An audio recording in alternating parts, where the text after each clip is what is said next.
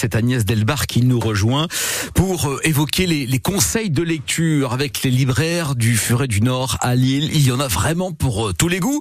Des romans évidemment, des livres d'histoire ou bien des bandes dessinées. Ben, c'est le cas aujourd'hui. Alors il y a des bandes dessinées qui euh, nous font rire, d'autres qui nous émeuvent ou qui nous chamboulent. Le choix des libraires aujourd'hui, c'est Inès et euh, que l'on retrouve au Furet du Nord à Lille, vous propose d'être chamboulé avec cet album, mais d'abord un extrait par Agnès.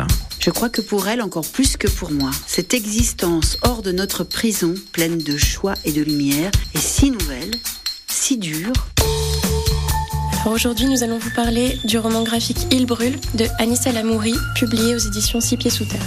Il brûle, tome 1, est un récit qui sent la chair brûler, la peur et la fuite en avant. C'est une histoire où tout se joue dans l'urgence et la survie. Faire ressentir la violence de la chasse aux sorcières et le dessin donne à voir la dureté de cet exil. Anissa Lamouri emploie un trait écorché, esquissé, où les cicatrices se déploient sur la peau, le visage et dépeint des femmes brisées en quête de vengeance. Il y a dans cette BD une sublime exposition du corps dans un monochrome ocre, Et au milieu de tout ça, il naît une sororité aussi frêle que forte, qui redonne espoir. Il brûle est une BD qui s'accroche à nous, à notre peau pour tout dire, même la violence la plus dure. Pour moi, c'est un roman graphique empreint de poésie.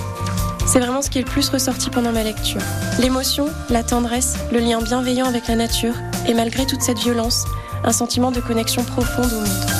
Et on vous l'offrira tout à l'heure, cette bande dessinée Il brûle de El Amoury aux éditions Six pieds sous terre, euh, conseillée par les libraires du Furet du Nord et par Agnès Delbar. C'est à retrouver bien sûr sur France2.fr. 8h40.